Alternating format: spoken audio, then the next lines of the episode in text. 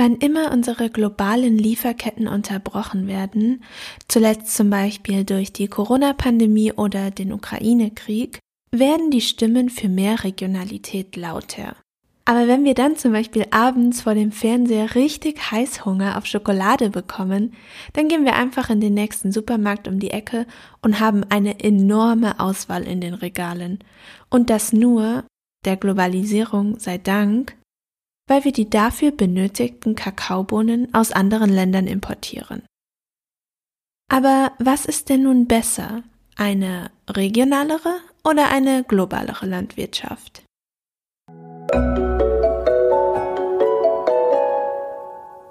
Querfeld ein Podcast. Wir reden über die Landwirtschaft der Zukunft.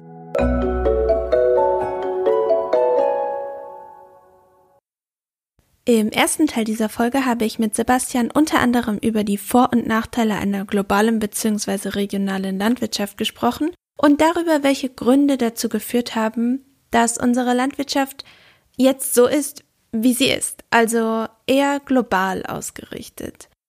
Und im zweiten Teil frage ich ihn unter anderem, wie kommen junge Landwirtinnen und Landwirte an Ackerflächen, um einen eigenen Hof zu gründen? Wie kann die Politik den Zugang zu diesen landwirtschaftlichen Flächen sichern? Sollten wir auch weniger landwirtschaftliche Produkte exportieren, wenn wir unsere Landwirtschaft regionaler ausrichten wollen? Und wie sieht die Zukunft der Landwirtschaft aus? Global oder regional?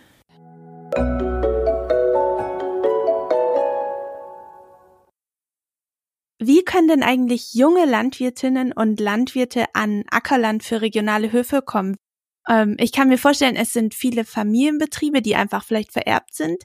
Aber wenn man jetzt wirklich neu einsteigen will, ähm, also man geht ja nicht auf Immo-Scout, ich will keine Werbung machen, aber und sucht nach einem äh, landwirtschaftlichen Hof. Oder doch? Wahrscheinlich nicht. Doch, tatsächlich. Also äh, du, du würdest dich wundern, wie viele landwirtschaftliche Betriebe über eBay Kleinanzeigen äh, eingestellt werden. Obwohl ich wundere mich manchmal über nichts mehr.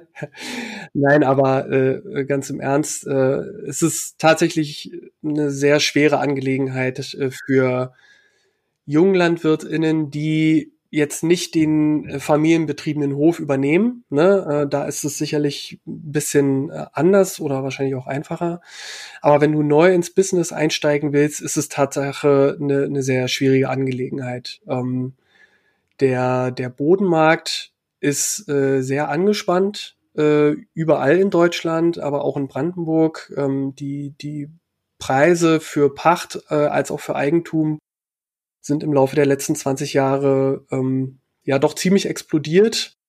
Es ist tatsächlich so, dass äh, die Landwirte das zum Teil nicht mehr schaffen, das, was sie auf dem Feld erwirtschaften können, dass es mehr ist als die Pacht, die sie dafür bezahlen müssen. Also Landwirtschaft wird zum Teil dadurch äh, unproduktiv schon.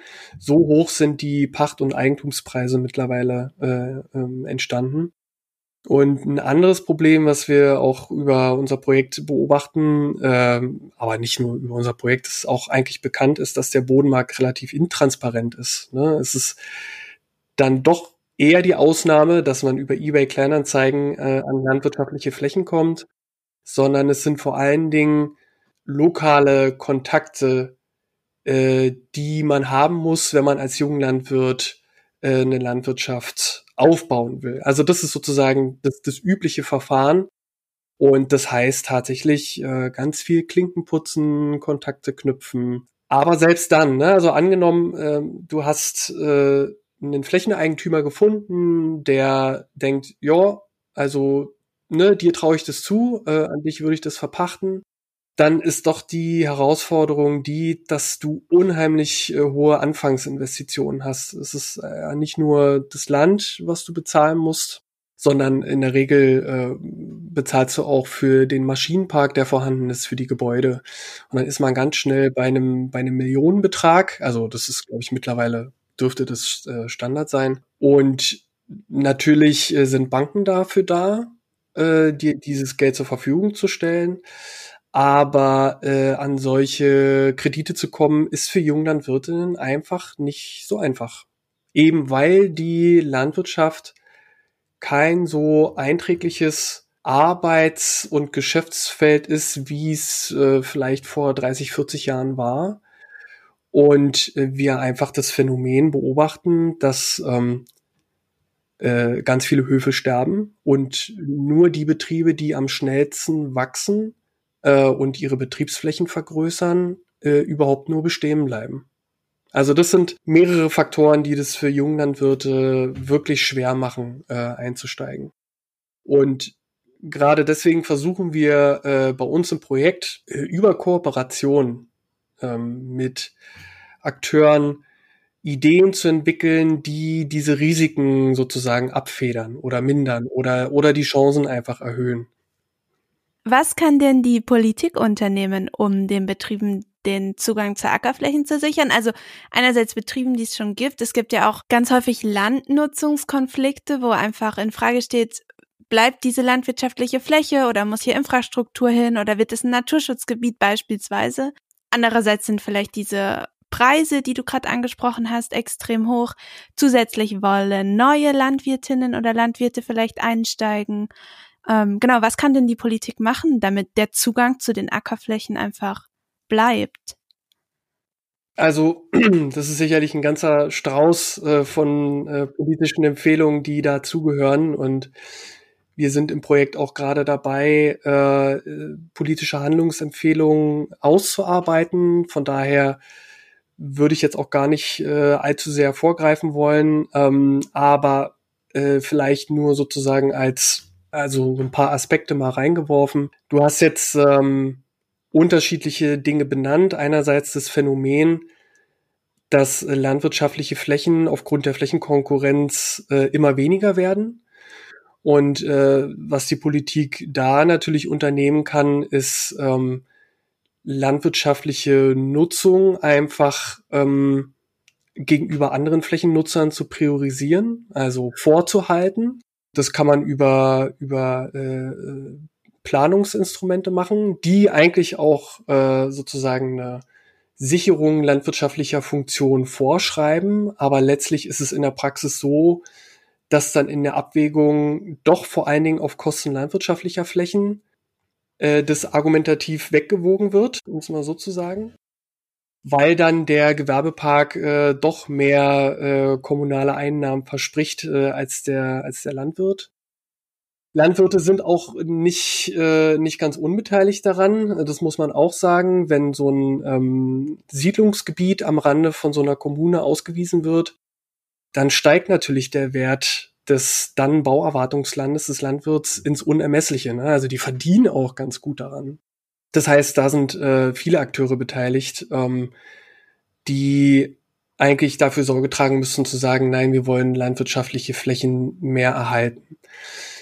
Äh, das diskutieren wir im Projekt tatsächlich eher unter dem Aspekt Sicherung von Land äh, und spielt auch eine wichtige Rolle. Was den Zugang zu Land anbelangt und was die Politik da machen kann, ist, dass sie ähm, auf gleiche Wettbewerbsbedingungen achtet. Und das fängt an bei den negativen Effekten, die die Flächenbindung der Agrarförderung der EU sozusagen hat, weil ähm, du hast ja, ähm, du kriegst ja einen Großteil der EU-Agrarförderung durch die Flächen, die du hast. Also, wenn ich jetzt zum Beispiel Landwirtin wäre, würde ich einfach Geld dafür bekommen, dass ich landwirtschaftliche Fläche habe. Genau, genau. Also du, du hast äh, eine bestimmte Hektarmenge an Fläche und daran orientiert sich ähm, deine, deine Subventionierung. So. Und das heißt, dass diejenigen Marktteilnehmer, die jetzt schon über viel Fläche verfügen, prinzipiell einen Wettbewerbsvorteil haben gegenüber denen, die, die eher klein äh, sind. Klar, weil sie von vornherein schon einfach mehr Geld bekommen. Ja, genau, genau. Sind das diese Direktzahlungen? Genau, das sind diese Direktzahlungen die die, die äh, Landwirtinnen bekommen.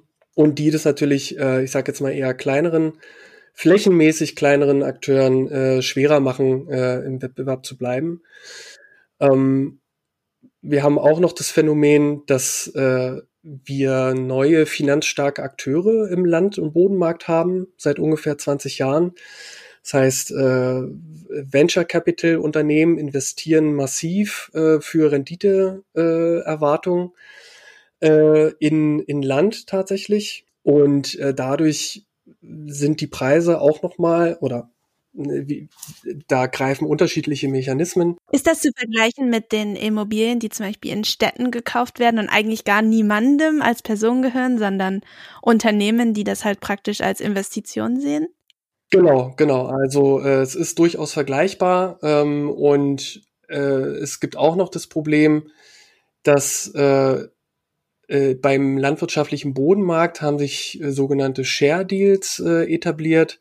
Das heißt, du kannst als ähm, Kapital, ähm, also als Venture Capital äh, Akteur, kannst du dich an einem, zu einem bestimmten Prozentsatz an einem landwirtschaftlichen Unternehmen beteiligen und du sparst dir dadurch die Grunderwerbssteuer. So, ähm, die eigentlich landwirtschaftliche Betriebe immer zahlen müssen. So, und äh, dieses Phänomen wird als Share Deal bezeichnet und es ist schon seit, seit vielen Jahren äh, wird äh, politisch gefordert, dass dort nachjustiert wird, dass diese Share Deals also nicht möglich sind, weil durch dieses äh, Einsparen äh, der ähm, der, der Steuereinnahmen hast du natürlich auch nochmal einen Wettbewerbsvorteil.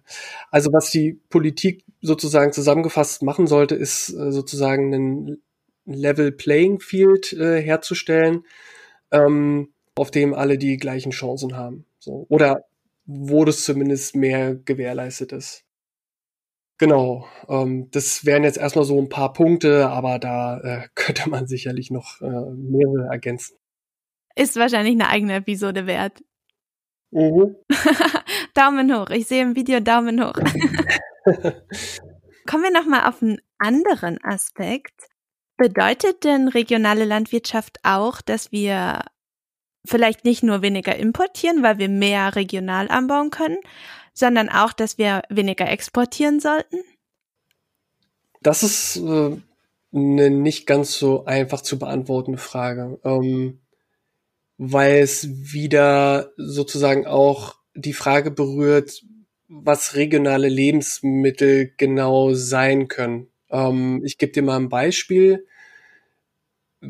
Es gibt äh, Regionen, vor allen Dingen in Südeuropa, die ganz spezifische äh, auch markengeschützte Produkte herstellen. Ne? Champagner oder bestimmte Käsesorten oder Parmaschinken. Und letztlich könnte man sagen, okay, das sind regionale Lebensmittel. So. Und äh, die sind, wie gesagt, werden in einer spezifischen Region hergestellt und da wird so viel von produziert, dass die äh, nicht nur den Eigenbedarf decken, sondern auch äh, auf einem Weltmarkt verkauft wird. So. Und das ist ein durchaus lukratives Geschäftsmodell, was jetzt prinzipiell nicht nicht ähm, schlecht sein muss, solange dieses Produktionsmodell halt innerhalb ökologisch planetarer Grenzen operiert und soziale Standards nicht unterläuft. So, ne? Und ähm, letztlich ist es so, das ist ein Produkt, was dann auch global vermarktet wird, auch zu einem entsprechenden Preis. Und warum sollten sich die Leute, die dieses Produkt haben wollen, dieses Produkt nicht leisten können? So, ne? Weil es ja letztlich auch der Region, in der es produziert wird, zugutekommt. Ne? Das, äh, da fließt dann entsprechend Geld in die Region, davon leben dann wieder ganz viele Menschen. Also ähm, zusammengefasst ist die Frage nicht so einfach zu beantworten. Oder sagen wir mal so, ich würde weder für das eine noch für das andere in, in Reihenform sozusagen plädieren.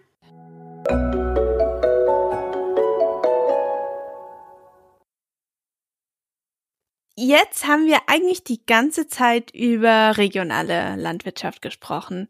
Kannst du uns noch mal kurz auflisten, welche Faktoren denn für eine globalere Landwirtschaft sprechen?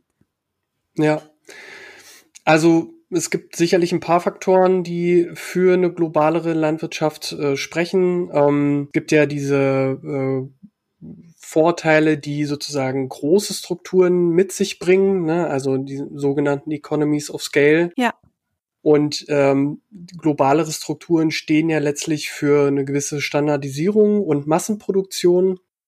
Wenn man im größeren Stil produzieren kann, dass es einfach am Ende billiger pro Einheit wird. Genau, das ist ja sozusagen das äh, große Versprechen, äh, was die Befürworter globalerer Strukturen auch immer anführen.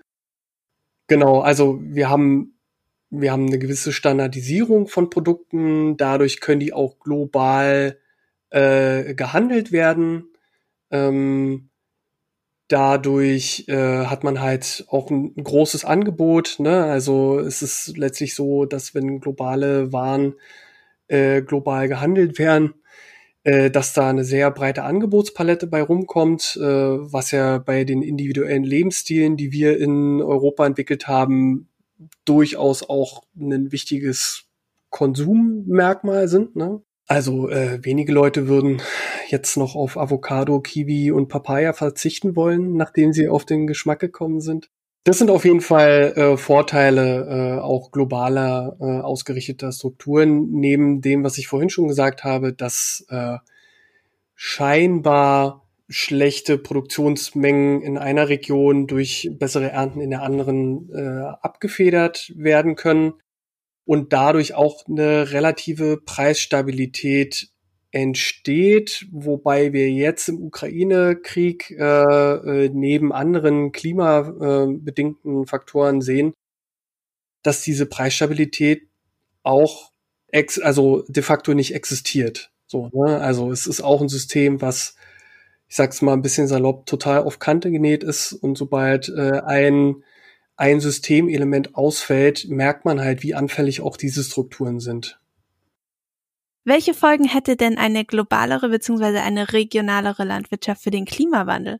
Also kann man sagen, das eine oder das andere ist zum Beispiel besser oder schlechter? Ja, da gibt's leider keine absoluten Antworten, ähm, weil die größten Klimaeffekte tatsächlich in der Art und Weise des Anbaus liegen äh, und weniger äh, in der Länge der Wertschöpfungsketten. Also Transport ist zum Beispiel nicht so ein großer Treibhausgasemittent wie der Anbau an sich?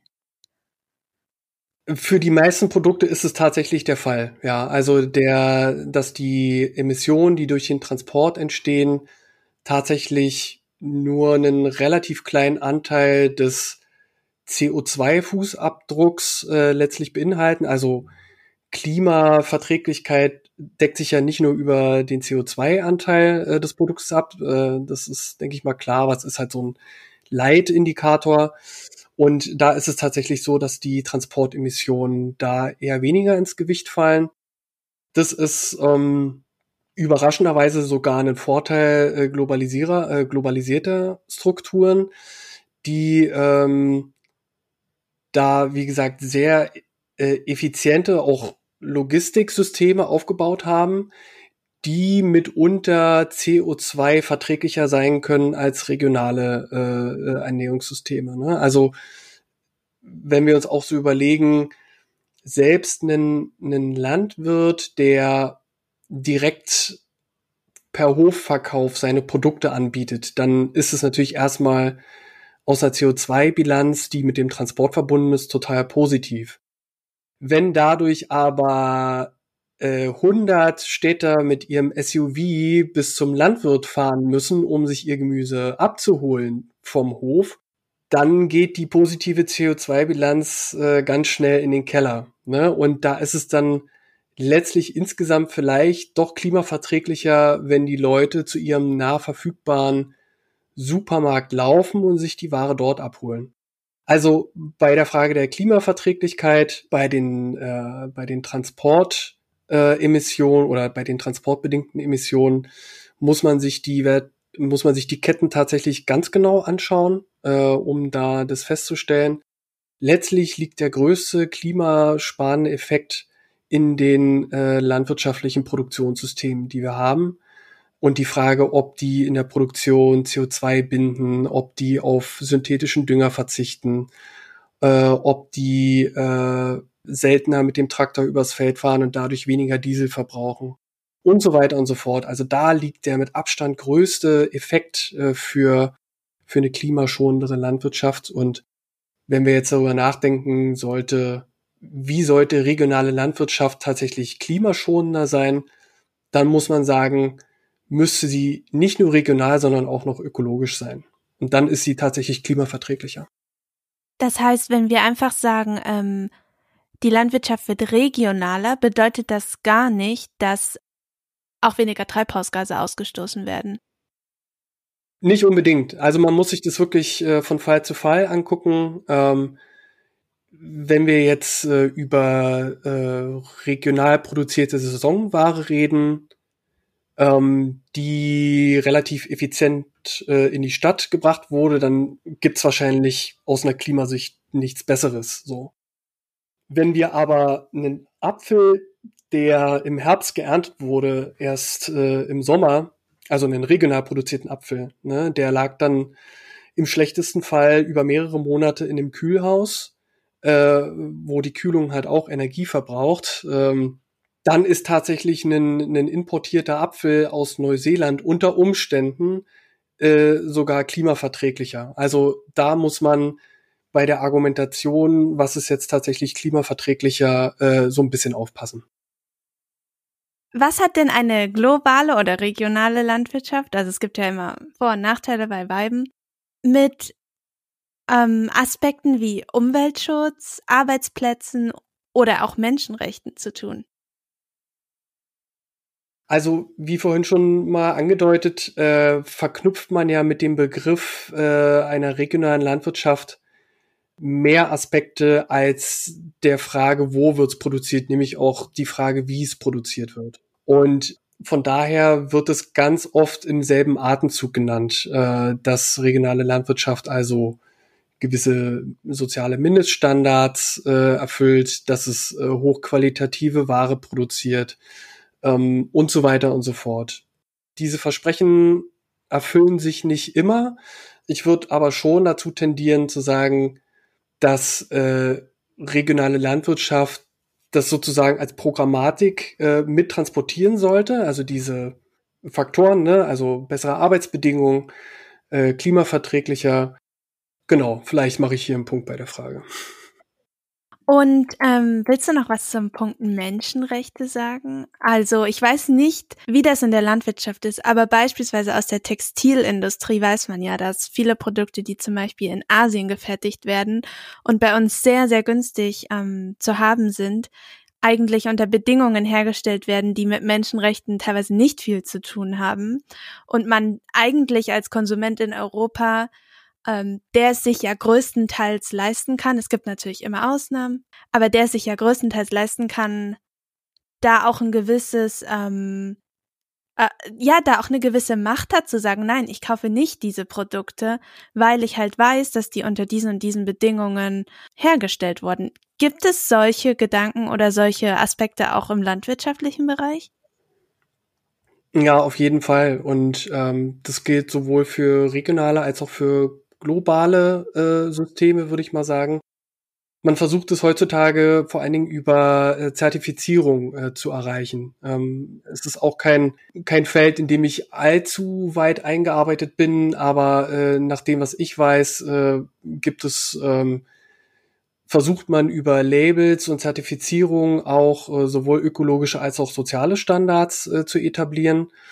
Ähm, die Frage ist dabei immer, wie vertrauenswürdig sind diese Labels. Ähm, das ist auch einer der Gründe, die für regionale ähm, Strukturen sprechen, nämlich dass bei globalen Strukturen wir externe Kontrollsysteme etabliert haben, um diese Standards sozusagen festzustellen. So und ansonsten außer diesen diesen Standards hat der Verbraucher oder die Verbraucherin keine Möglichkeit festzustellen, unter welchen Bedingungen die Produkte eigentlich hergestellt wurden, ob das ökologisch verträglich war, ob da Kinderarbeit geleistet wurde und so weiter und so fort.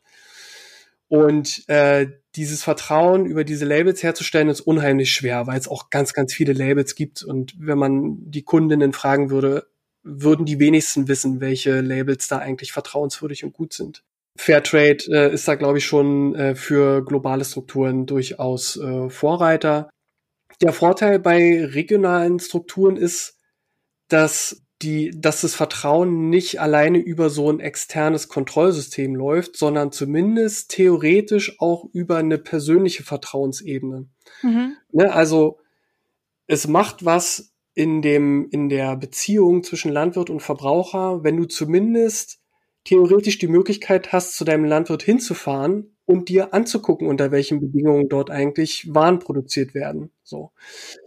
Ähm, und alleine die Möglichkeit dessen, weil selbst äh, also ich weiß nicht, wie viele Leute, die sich äh, Produkte aus Brodowin im Supermarkt kaufen, tatsächlich entscheiden, jetzt fahre ich mal nach Brodowin und gucke mir mal da die äh, Produktionsbedingungen an. In Brandenburg, richtig? Genau, das ist das Ökodorf in Brandenburg und die vermarkten unter so einem äh, äh, Demeter-Label, also die sind Demeter zertifiziert, äh, vermarkten die recht viele Produkte in Berliner Bio-Supermärkten und ob mittlerweile sogar in, in Discountern oder in äh, Vollsortimentern, so wie Rewe und Edeka, weiß ich gar nicht genau. Genau, also äh, alleine die, die theoretische Möglichkeit, dass man als Verbraucher, Verbraucherin zum Produzent fahren kann, ja. Macht ganz viel auch in den Produktionsbedingungen des Landwirtes, ne? Weil er alleine dadurch sich an gewisse ja, Qualitätsstandards mehr halten sollte, was jetzt nicht heißen soll, dass ähm, regionale Landwirte keine der äh, Lebensmittelstandardkontrollen mehr unterworfen sein sollte. Ne? Äh, bitte nicht falsch verstehen. Aber äh, es, diese Kombination äh, sollte halt sein. Ja, aber es schafft vielleicht eine andere Art von ähm, nicht Abhängigkeit, aber ja auch von Vertrauen vielleicht, ne? Genau, es ist eine Warenaustauschbeziehung, die mehr auf Vertrauen basiert als auf Kontrolle. Und ähm, die Befürworter äh, regionaler Landwirtschaft führen das halt auch als Argument an, ähm, weil sie auch sagen, dass dieses fehlende Vertrauen, was viele Landwirte beklagen, ne? also ähm, wenn man sich die Bauernproteste in den letzten Jahren anhört, fällt ganz oft das Argument, die Konsumentinnen verstehen uns nicht mehr, die haben keinen Bezug mehr. Was ja nicht verwunderlich ist, äh, wenn man die Waren nur noch aus dem Supermarkt äh, bezieht oder äh, oder oder eben stark verarbeitete Lebensmittel konsumiert. Ne? Es ist einfach nicht, es gibt keinen Bezug mehr zu äh, den Produzenten äh, dieser Waren. Und ähm, deswegen wird es auch als Argument angeführt, dass durch eine regionalere Landwirtschaft da was in dieser Produzenten-Konsumenten-Beziehung passiert. Und ähm, ich persönlich äh, kann, kann sagen, ich krieg jetzt seit äh, einiger Zeit äh, eine Bio-Kiste zugeliefert, ähm, die ich mir auch leisten möchte. Ich habe meinen mein Landwirt, der mein Gemüse produziert, noch nicht besucht, aber äh, es macht tatsächlich was in der Art und Weise, wie, wie ich das Lebensmittel wertschätze. Äh, wir haben gleich noch eine Quizfrage, die du auflösen kannst und dann habe ich noch unsere Abschlussfragen. Vorher aber noch eine ganz, ganz wichtige Sache. Ich habe dich nämlich vorhin ausgebremst und jetzt kannst du losschießen. Was ist denn dein Schlussfazit? Also ausgehend von der These, dass wir in letzter Zeit uns sehr stark auf globale Strukturen verlassen haben, wäre so eine Tendenz mehr in Richtung regionaler Landwirtschaft das, was ich befürworten würde. Wobei es halt nicht darum geht, in, in das Extrem reinzufallen, sondern äh, es braucht irgendwie ein gesundes Maß äh, zwischen regional und global, wobei man genau gucken sollte, was wächst in der Region eigentlich ganz gut, wie sind die Bedarfe eigentlich, können wir die nicht selber durch äh, regionale Strukturen äh, stärken und ausbauen und dadurch auch die vielen positiven Effekte, die mit einer regionalen Landwirtschaft verbunden sind, auch mitnehmen, die halt über, über diesen reinen Warenaustausch hinaus passieren. Ja. Und Du hast vorhin schon die Selbstversorgung in Deutschland angesprochen. Das ist auch die Quizfrage, die wir auf Social Media gestellt haben. Und zwar haben wir gefragt, bei welchem landwirtschaftlichen Produkt ist die Selbstversorgung in Deutschland am geringsten? Zur Auswahl standen Honig, Gemüse und Obst. Du hast jetzt die feierliche Aufgabe, die Frage aufzulösen. Genau, also von der Produktklasse ist tatsächlich das Obst äh, dasjenige mit der geringsten Selbstversorgungsrate oder dem geringsten Selbstversorgungsgrad, was natürlich auch äh, äh, stark mit unseren ähm, breiten äh, Nachfragemustern zu tun hat. Ne? Also es ist völlig klar, dass eine Orange und eine Kiwi und eine Zitrone und eine Papaya in Deutschland einfach nicht gut wachsen. Aber, und das ist halt das Interessante, selbst wenn man sich die Sorten anguckt, die in Deutschland traditionell ganz gut wachsen, ne? also Äpfel, Birnen, ja. Kirschen, äh, Pflaumen äh, oder auch äh, Sträucher, äh, Obstsorten wie Himbeeren oder Johannisbeeren oder so. Ja. Keines, keine dieser Obstsorten erreichten den Selbstversorgungsgrad von 50 Prozent in Deutschland. Genau, also äh, es ist Apfel ist sozusagen noch hat den höchsten Selbstversorgungsgrad so und äh, die allermeisten anderen Sorten bewegen sich irgendwo zwischen drei oder vier Prozent und äh, 20, 30 Prozent tatsächlich nur.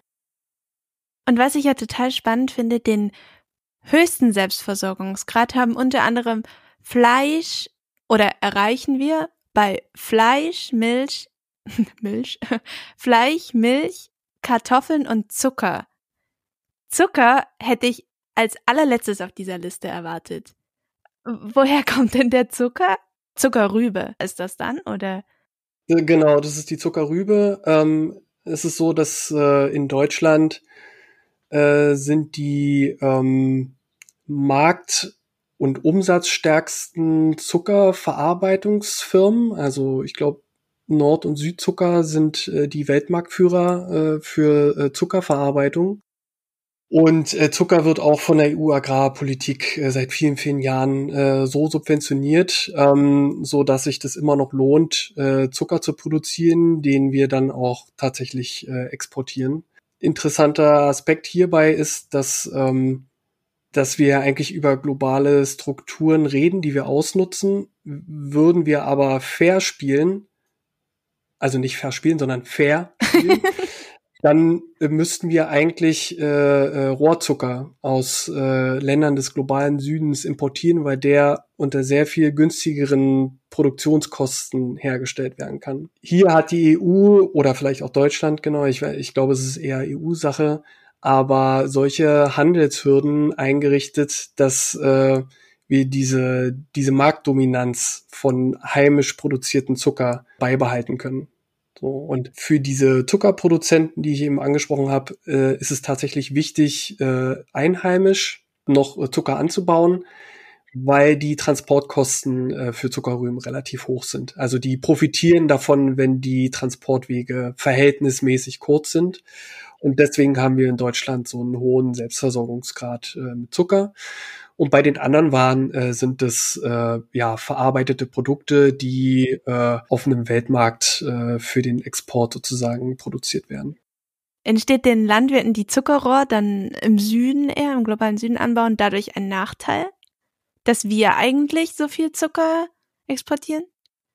Ja, na klar. Also äh, da das ja eine global äh, produzierte Ware ist und dann auch exportiert wird, ähm, kommt dieser fertig raffinierte Zucker auf die Märkte des, der Länder im globalen Süden und sind im Zweifel äh, billiger als die heimischen Zuckerrohrproduzenten. Ne? Also das ist ja, wir haben ja ein globales Handelssystem äh, etabliert, was ähm, die äh, Veredelungs- und Verarbeitungsschritte der Nahrungsmittelkette überwiegend in den industrialisierten Ländern lässt. Das heißt, wir kaufen überwiegend die Rohstoffe ein und äh, veredeln die dann hier äh, in, in Europa oder in Nordamerika und äh, vermarkten dann diese veredelten Produkte wieder in die äh, rohstoffexportierenden Länder. So und genau und äh, dieses System wird ja seit vielen vielen Jahren äh, angeprangert, ähm, aber letztlich passiert da relativ wenig äh, um dieses, ist ja, da geht's ja auch um den Level Playing Field äh, letztlich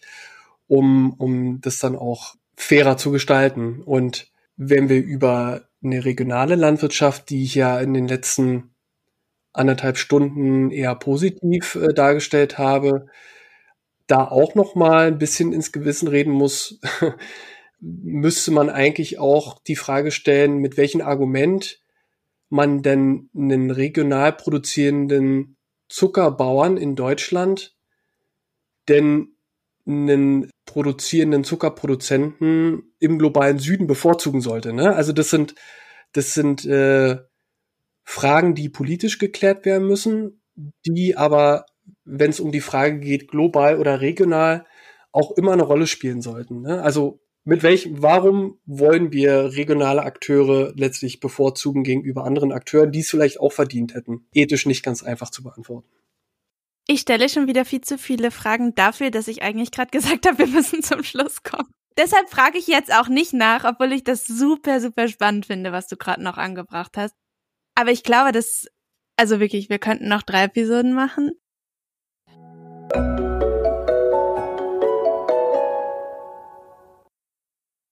Ich bringe jetzt wirklich die letzten drei Fragen. Und wir haben eigentlich immer zwei Abschlussfragen, aber heute will ich drei draus machen. Ähm, die erste ist, welche Rolle spielen wir als Verbraucher? Wir haben ja jetzt schon viel darüber geredet, aber vielleicht gibst du uns noch mal eine kurze, knackige Zusammenfassung. Zweite Frage, was wünschst du dir von der Politik? Also wirklich in Bezug auf das, was wir jetzt besprochen haben, ähm, auf die globalere oder regionalere Landwirtschaft. Und drittens, was willst du noch ergänzen? Zu all dem, was wir gesagt haben. Ich finde, wir haben über so viele Aspekte gesprochen und trotzdem habe ich das Gefühl, wir haben so viele nur angerissen. Deshalb möchte ich dir gerne die Chance geben, noch was zu ergänzen, wenn du das Gefühl hast, das muss unbedingt noch in diese Episode rein. Okay, dann fangen wir mal mit der ersten Frage an, nämlich äh, der Rolle der VerbraucherInnen. Ja, ähm, wir haben natürlich als Verbraucher, wir sind ja alle welche, das ist ja der Vorteil, wir können uns da ganz gut äh, einfinden, äh, haben wir eine gewisse einen gewissen Hebel. Und der ist, glaube ich, größer, als wir im Allgemeinen hin annehmen, ähm, weil wir durch unsere Kaufentscheidung letztlich die Strukturen auch ein bisschen mit verändern. Es ist halt ein bisschen wie in so einem demokratischen System, wo man sich immer fragen kann, ja, was bringt meine einzelne Stimme eigentlich ähm, und wie wird die ne, im, im Großen und Ganzen gesehen? Die Rolle, die wir als Verbraucher haben bei der, bei der Entscheidung unserer Nahrungsmittel, ist nicht zu unterschätzen, weil die die bislang dominierenden äh, Strukturen äh, im Lebensmitteleinzelhandel, die monitoren ganz genau, wie sich äh, Stile und äh, Wünsche verändern und reagieren auch entsprechend. Und der Vorteil ist, dass ähm, wenn man als Verbraucherin über das Thema Ernährung nachdenkt und anfängt so ein bisschen zu recherchieren, dann gibt's ganz viele auch nieder, niedrigschwellige Möglichkeiten, sich mit dem Thema zu befassen und auch Dinge anzupassen. So, ne? Also man kann äh, äh, recherchieren, ob man nicht stärker ne, äh, bei von regionalen Anbietern äh, Waren äh, beziehen will. Man kann sich politisch engagieren. Es gibt eine, eine sehr noch recht kleine, aber sehr aktive Szene, die ähm, Ernährungssouveränität und Food Democracy vorantreiben weil es Leute gibt, die sagen, warum soll der Lebensmitteleinzelhandel eigentlich bestimmen, was ich essen soll? Ne? Äh, das, das kann ich lieber selber machen oder so. Ich will da meine eigenen Wünsche sozusagen mit einbringen. Also da gibt's äh, tatsächlich ähm, eine gewisse Hebelwirkung und äh, vor allen Dingen, wenn man in Berlin lebt, ähm, gibt's da mannigfaltige Möglichkeiten, äh, sich zu informieren äh, einfach mal auf die Seite des Ernährungsrates gehen. Da gibt's glaube ich, ganz viele, also Ernährungsrat Berlin, äh, da gibt's ganz viele Links, die man dann äh, sich angucken kann und schauen kann, was man denn alternativ machen kann, wenn man über Nahrungsmittel nachdenkt.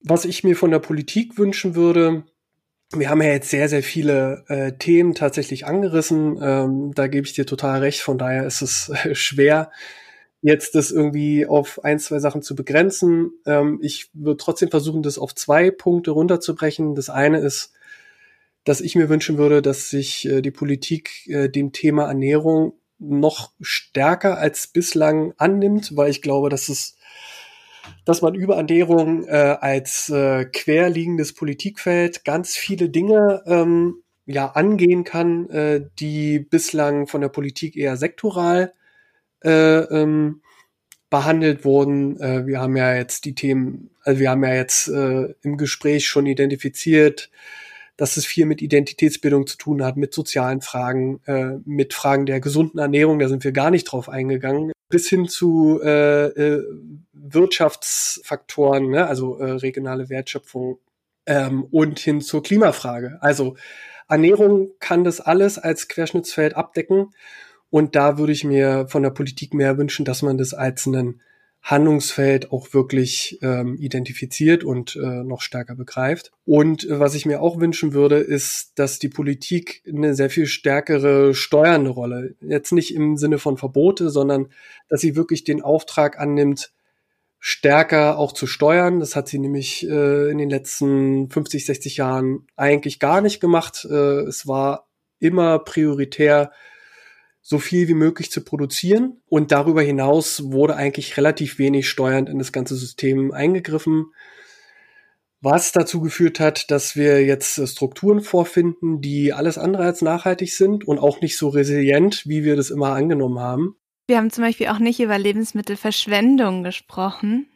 Mhm, genau. Und da würde ich mir von der Politik äh, tatsächlich mehr ähm, proaktives Handeln wünschen. So, und da ich jetzt so viel geredet habe, habe ich schlussendlich gar keinen Punkt, den ich jetzt noch ergänzen würde. Perfekt. Vielen, vielen Dank für deine Zeit. Das ist die längste Aufnahme, die wir bisher gemacht haben. Und die Zeit ist wie im Flug vergangen. Danke für die Einladung, hat mir auch viel Spaß gemacht.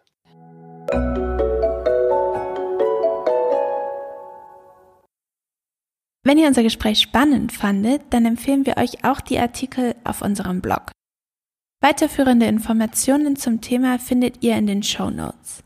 Und alle Podcast-Episoden findet ihr auch immer auf unserem Blog www.quer-feld-ein.blog, auf Spotify, auf Apple Podcasts, Google Podcasts, YouTube und wissenschaftspodcast.de. Auf unserem Blog findet ihr darüber hinaus auch noch weitere spannende Artikel rund um die Landwirtschaft der Zukunft – und wir freuen uns natürlich auch, wenn ihr uns auf Instagram, Twitter oder Facebook folgt, unsere Beiträge liked, teilt und kommentiert. Und wenn euch der Podcast gefällt, dann gebt uns gern auch eine Bewertung auf Spotify und Co. Außerdem könnt ihr uns natürlich Fragen, Feedback oder Anregungen zum Podcast auch via E-Mail an querfeldein.zalf.de senden.